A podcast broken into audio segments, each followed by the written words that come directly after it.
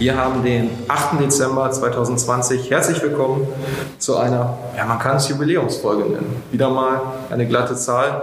Folge 20, Funkhaus Auerstraße. Mein Name ist Sven Bortlisch. Wir starten heute eine neue Reihe mit unserer neuen Fraktionsvorsitzenden Margarete Wiekelmann. Margarete, deine zweite Folge heute. Bist du aufgeregt oder weniger aufgeregt als beim ersten Mal? Weniger aufgeregt als beim ersten Mal auf alle Fälle. Also, erstmal herzlich willkommen. Schön, dass du es geschafft hast. Wir haben Gäste, beziehungsweise wir sind zu Gast heute. Genau. Ich habe die große Freude, äh, an einem sehr vertrauten Ort heute zu sein, im Theater an der Ruhr. Und unsere äh, Gäste sind äh, Herr Dr. Schäfer und Sven Schlöttke, die Hausherren hier im Theater an der Ruhr, die sich sicherlich gleich auch noch selbst besser vorstellen, als ich das vermag. Ja, also Kultur. Heute soll es um Kultur gehen. Margarete, du bist ja schon seit vielen Jahren kulturpolitische Sprecherin unserer Fraktion. Das wird natürlich jetzt auch als Fraktionsvorsitzende nicht anders sein. Ähm, was interessiert dich denn grundsätzlich an, an der Kultur und äh, was ist das Besondere an der Kultur unserer Stadt und an dem Theater an der Ruhr? Die Kultur unserer, Stadt ist von einer großen Vielfalt geprägt. Das äh, kann niemand äh, bestreiten. Und das Theater an der Ruhr äh, ist für mich, äh, das bedeutet heute für mich quasi ein Heimspiel, weil ich die große Freude hatte, in den letzten Jahren ja Aufsichtsratsvorsitzende zu sein. Und nicht nur das, ich bin auch immer wieder gern äh, zu Gast äh, bei den wunderbaren Spielen, die wir hier erleben dürfen. Und generell Kultur, was bedeutet Kultur für dich? Warum bist du so kulturinteressiert? Wie kam das? Ja, die Frage habe ich mir äh, in Vorbereitung auf diesen Podcast auch gestellt, was äh, mich da geweckt hat. Also ich denke, das hat irgendwas mit meiner Neugierde zu tun und vielleicht auch mit der Tatsache, dass ich noch ohne äh, Fernsehgerät aufgewachsen bin und äh, mich also ganz, ganz früh dem Lesen gewidmet habe. Äh, meine, äh, mein Zuhause, mein Elternhaus war nicht von Kultur geprägt. Also da äh, gab es letztendlich ein einziges Buch, was ich zu lesen äh, äh nicht vermochte, weil das in deutscher Schrift geschrieben war. Und ich habe also ganz früh begonnen, die Büchereien aufzusuchen, mir Bücher zu entleihen. Und dadurch ist meine Fantasie, glaube ich, so geweckt worden, inspiriert worden, dass ich also als nächstes auch Bilder sehen wollte, nicht nur Geschichten hören wollte oder lesen wollte glaube, diese Frage ist interessant. Die gebe ich mal generell in die Runde. Besten mal her, meinem Gegenüber, Herr Dr. Schäfer. Was ist für Sie Kultur? Was interessiert Sie an Kultur? Also wenn ich das individuell beschreibe, äh, ich habe relativ spät zu lesen angefangen. Bei uns gab es nämlich viele Bücher, die haben mich sehr beeindruckt. Die haben mich aber anscheinend als Kind so beeindruckt, dass ich einen Bogen um die gemacht habe, weil ich sehr viel lieber draußen war, Fußball gespielt habe, Schnitzeljagd, ich weiß nicht was alles. Und dann kam aber der Moment, wo ich mit, würde schon sagen, erst mit 13 angefangen habe zu lesen, dann gleich aber wie äh, ein Wahnsinniger. Und das hat mich viele Nächte schon gekostet, schon als noch Jugendlicher. Viele Nächte. Und es hat etwas zu tun mit dem Gymnasium, zu dem ich gegangen bin. Äh, das war ein naturwissenschaftliches Gymnasium und das Lesen war wie ein Gegenprogramm gegen dieses Gymnasium. Und das hat mich sehr, sehr motiviert. Was Kultur, aber das ist Ihre Frage gewesen, was Kultur für mich bedeutet. Äh, Kultur ist sozusagen eine Zivilisierungsform. Äh, und da sozusagen hat sie die Möglichkeit, für die Einzelnen, aber auch für Gruppen, Distanz zu sich selbst zu finden und zu bilden. Und aus dieser Distanz, dieser selbstgefundenen Distanz, sozusagen auf die Gesellschaft zu schauen, in der man selber ja agiert. Und das scheint mir sehr wesentlich, diese Distanz, weil die sozusagen die einzige Voraussetzung zu einer Humanisierung unserer Gesellschaft äh, ist. Und insofern hat für mich Kultur diesen Stellenwert neben allen ästhetischen Auseinandersetzungen, Formen etc. mein Namensvetter, Sven Schlippke. Ja, also mein, wenn ich auch wie Helmut jetzt gerade anfange, das aus einem biografischen Zusammenhang erstmal zu lesen, würde ich sagen, ähm, da gab es zwei Richtungen. Bin, ähm, zum einen natürlich prägt ein Elternhaus, das muss man äh, sagen. Also mein Elternhaus hat mich besonders mütterlicherseits ähm, da geprägt. Meine Mutter war sehr äh, Kunst- und Kultur interessiert und hat eben viele ähm, auch Künstler aus, aus der Berliner Szene äh, in meinen Heimatort äh, an der Ostsee nach Kungsborn geschleppt. Ich selber habe dann eigentlich äh, erstmal so einen ganz anderen Zugang gehabt, nämlich heute würde man sagen eher so popkulturell. Ich habe lange Musik gemacht, auch beruflich, äh, eben Popmusik oder Barmusik und bin dann ähm, erst relativ spät zum Theater gekommen. Also eigentlich, als ich dann gemerkt habe, ich will kein Arzt werden. Nachdem ich irgendwie schon zweieinhalb Jahre Medizin studiert hatte. Und da bin ich dann halt ans Theater gegangen, was natürlich in der, in der DDR nochmal was anderes äh, war. Also ich komme aus dem Osten. Ähm, weil in der DDR gab es sozusagen gesellschaftlich so bestimmte Orte, an denen man scheinbar eine etwas größere Freiheit gegenüber der Gesellschaft hatte als an anderen Orten. Die, die, die Kirche war ein, ein so ein Ort und der andere Ort war das Theater. Und, äh, und genau diese beiden sagen wir, Kräfte haben ja letztendlich auch maßgeblich äh, zum Fall der Mauer und zur Wende beigetragen. Also in der Kirche haben die Leute sich getroffen und die, die Theater in Berlin haben dann diese große äh, Demonstration am 4. November 1989 äh, äh, organisiert. Äh, wo, wo, eine Million Menschen auf dem Platz waren. Also das war so der andere Zugang. Da hatte Theater in der DDR natürlich insgesamt Theater, Literatur, Musik, auch, auch Popmusik hatte eine, ja, eine sehr stark subversive äh, Funktion. Also, es waren die Orte, an denen Menschen sich sozusagen anders ausgetauscht haben und quasi durch die Blume äh, die Kritik an der Gesellschaft üben konnten, die sie sonst nirgends üben konnten. Und deswegen war natürlich das Theater in der DDR ähm, auch ganz anders aufgeladen vielleicht, als, äh, als es hier heute der Fall ist ich meine, wenn ich jetzt von heute aus denke, würde ich sagen, gerade jetzt in diesen Zeiten, wo wir hier mit Masken sitzen im Foyer vom Theater, wo kein Mensch mehr durchläuft und wo kein Publikum mehr atmet und, äh, und trinkt und sich unterhält, da würde ich sagen, da wird die, die Rolle oder das, was Kultur ist und sein kann, und das knüpft an das an, was Helmut gerade gesagt hat, ähm,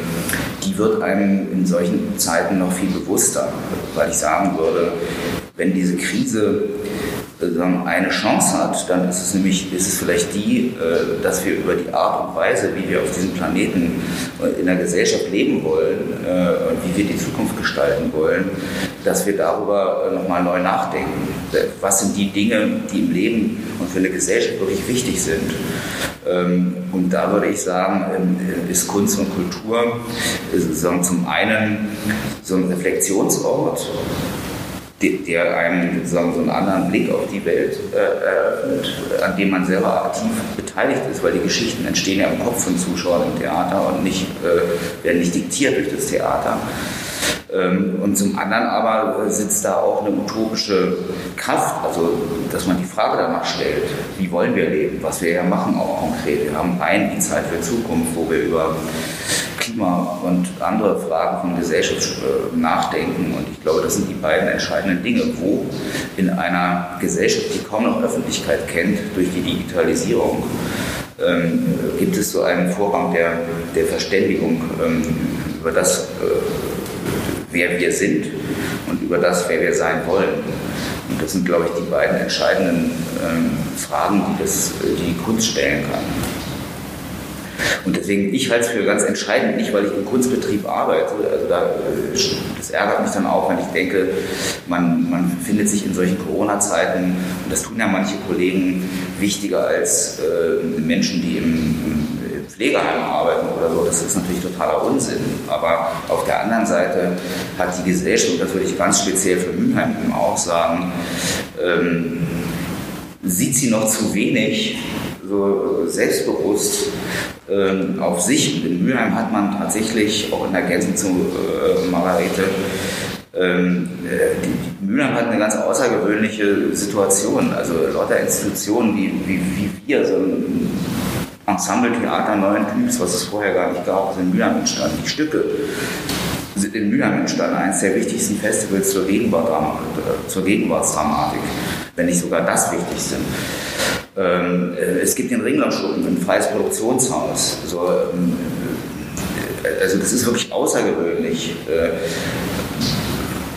außergewöhnlich ökonomisch, außergewöhnlich interessant auch als strukturelle Modelle, aber auch außergewöhnlich, was da ein künstlerischer Output herauskommt. Mhm. Und, und, da müsste die Gesellschaft, so eine Stadtgesellschaft, und daran arbeiten wir, versuchen wir zu arbeiten, die Stadtgesellschaft sagen, nicht unbedingt auf uns zu lenken, sondern auf die Fragen und die Themen, die, äh, die, die virulent sind, über die wir sprechen müssen, wenn wir Zukunft herstellen wollen in dieser Gesellschaft das ist definitiv ein Thema, was wir auch jetzt im Laufe dieser Folge nochmal aufgreifen müssen. Der generelle Standpunkt, ich meine, wir sind immer in einem politischer Podcast, ähm, da müssen wir auch nochmal die, die, ähm, den Blick der Politik auf das Theater und das kulturelle Angebot heute, definitiv das Theater, weil wir hier zu Gast sind, ähm, richten.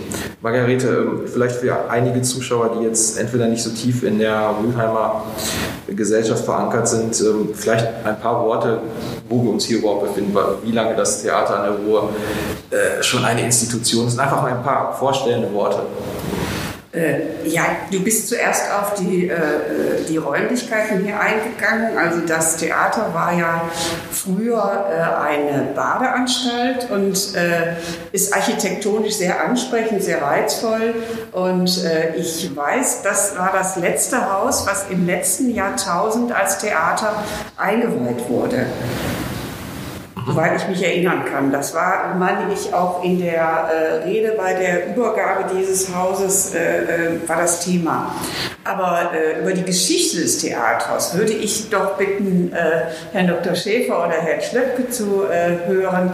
Die gehen da, glaube ich, etwas tiefer in die Materie ein, als ich das vermag. Ja, ja vielleicht weil ich das Theater mit Roberto Ciulli und dem Bühnenbildner Graf Edzard haben mitbegründet habe. 1980 haben wir im Dezember, genau vor 40 Jahren, den äh, Gesellschaftervertrag unterschrieben. Und äh, dann begann eine sogenannte Rumpfspielzeit, so nannte man das, weil der tatsächliche Beginn dann der 1. August 1981 war. Seitdem sind wir hier in diesen Räumen, aber das war kein Theater, was Frau Wiedelmann schon angedeutet hat. Es war aber der große Saal vorhanden und äh, in diesem Festsaal äh, ließ sich sehr gut eine zunächst als Probebühne gedachte Raumlösung finden. Und äh, wir haben hier begonnen zu probieren, um im November dann die erste Premiere in der Stadthalle Frank Wedekins Lulu zu machen. Wir haben sofort gemerkt, dass es ein besonderer Ort ist. Äh, es ist ein Jugendstilgebäude, sachlicher Jugendstil schon von 1909 war, glaube ich, der Baubeginn fertiggestellt, 11. Und äh, dieses Gebäude war sozusagen auch für die Leute, Bürger der Region attraktiv. So wie das heute aussieht, sah das natürlich nicht aus. Es war schon relativ runtergekommen. Es hat aber insofern auch einen gewissen Charme des Verfalls, der ja gar nicht so gering ist, den unterschätzt man manchmal. Und dieser Charme des Verfalls war der Anteil, den das Gebäude geliefert hat. Den anderen Anteil haben wir mit unseren Inszenierungen geliefert, weil wir dann schnell bemerkt haben, wir müssen hier auch Aufführungen machen.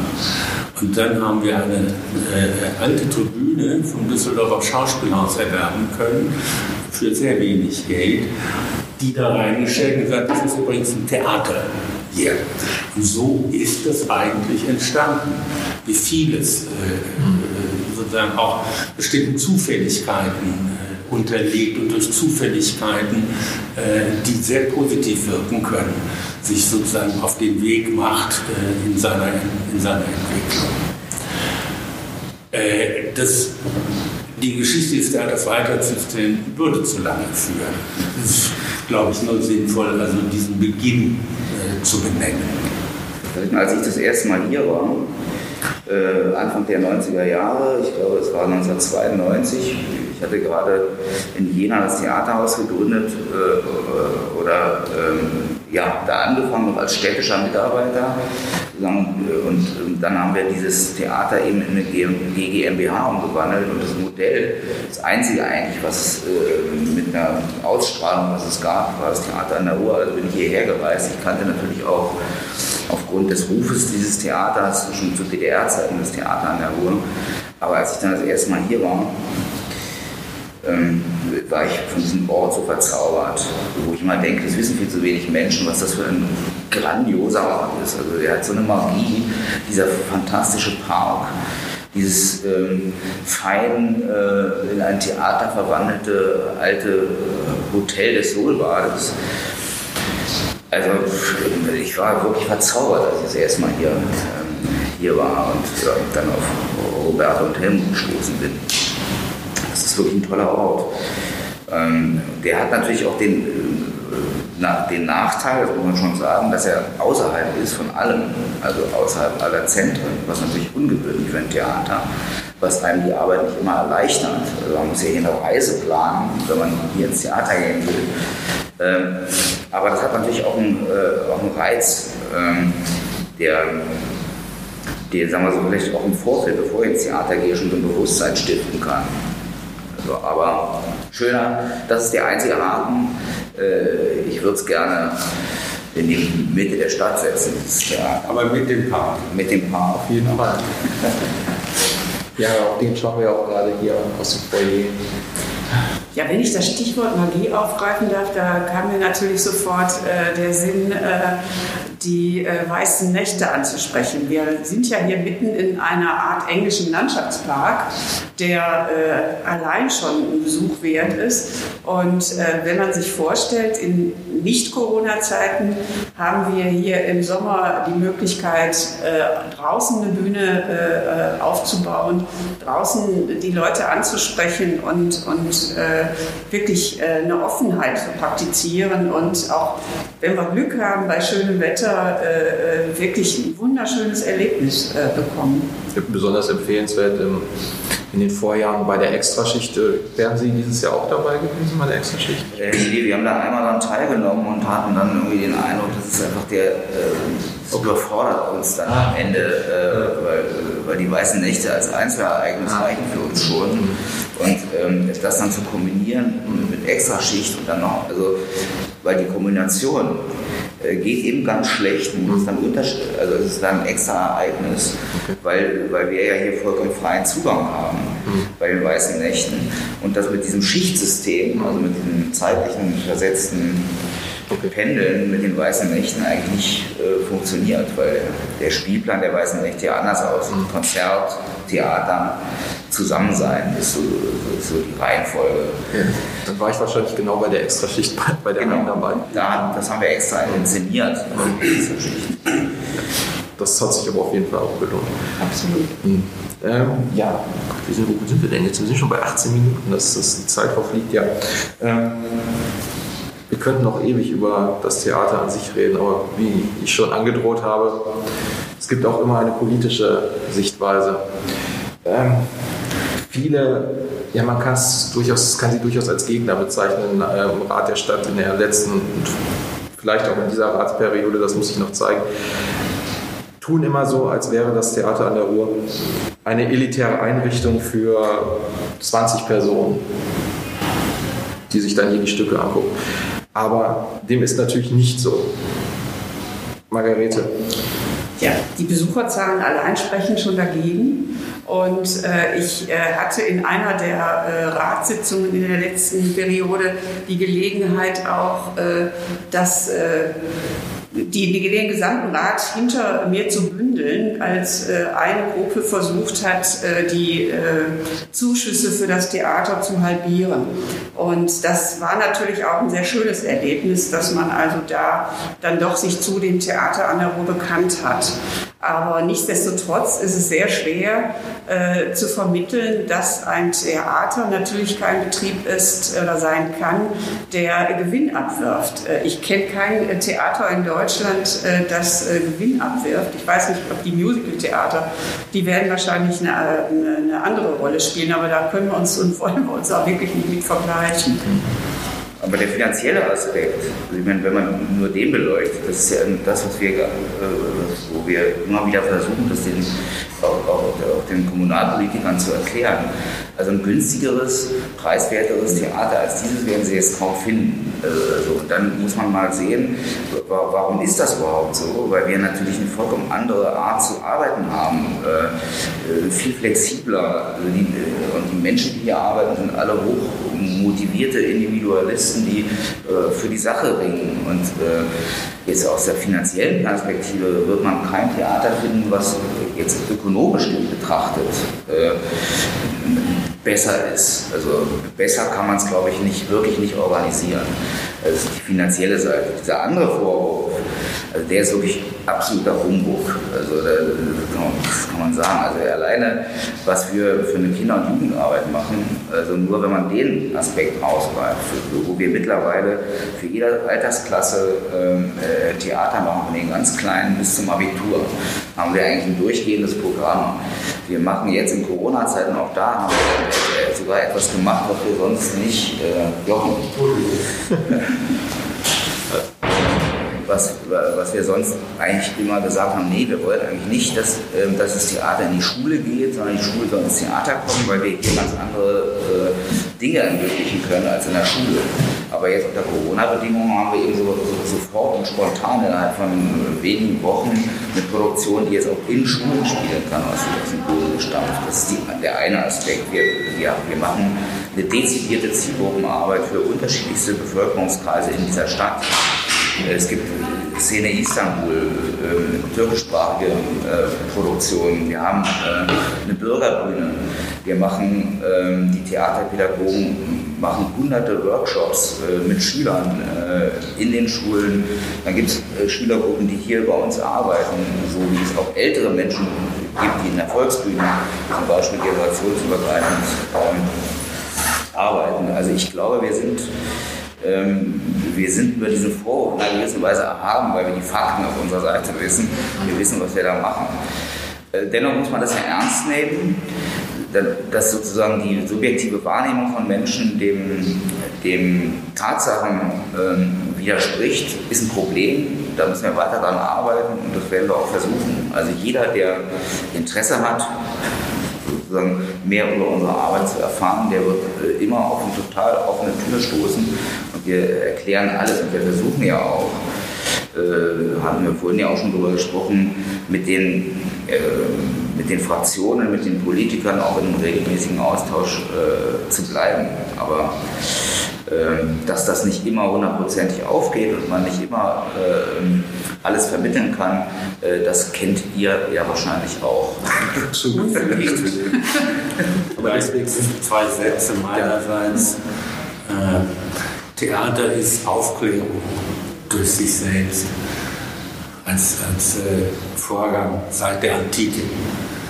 Das äh, griechische Theater das mit der Bildung der Polis ja auch mit entstanden ist, war Aufklärung. Und äh, wir haben die historische Aufklärung, die europäische, in der mehr zweiten Hälfte des 18. Jahrhunderts. Und äh, die hatte einen starken Einfluss auf die Gründung in Deutschland, auf die Gründung von Theatern. Die meisten Theater in Deutschland sind in dieser Zeit entstanden. Es gab einige höfische Theater, die sich später in Stadttheater umgewandelt haben, aber das Gros der Theater ist in dieser Zeit entstanden. Aus dem Bewusstsein heraus, dass Aufklärung sozusagen zur Mündigkeit führt, wie Kant das sagt. Und äh, es gibt immer wieder Betrachtungsweisen äh, auf diesen Vorgang, die sich sozusagen äh, voneinander unterscheiden. Und es gibt natürlich auch Menschen, denen sozusagen das, äh, deren Herz nicht an der Aufklärung hängt.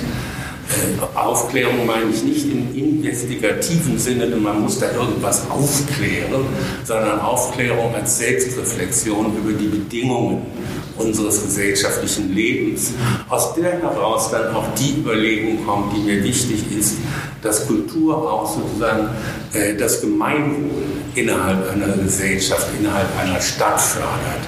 Das ist ein wichtiger Gedanke, der vor allem in der amerikanischen Literatur um 1900 stark entwickelt worden ist, von John Dewey.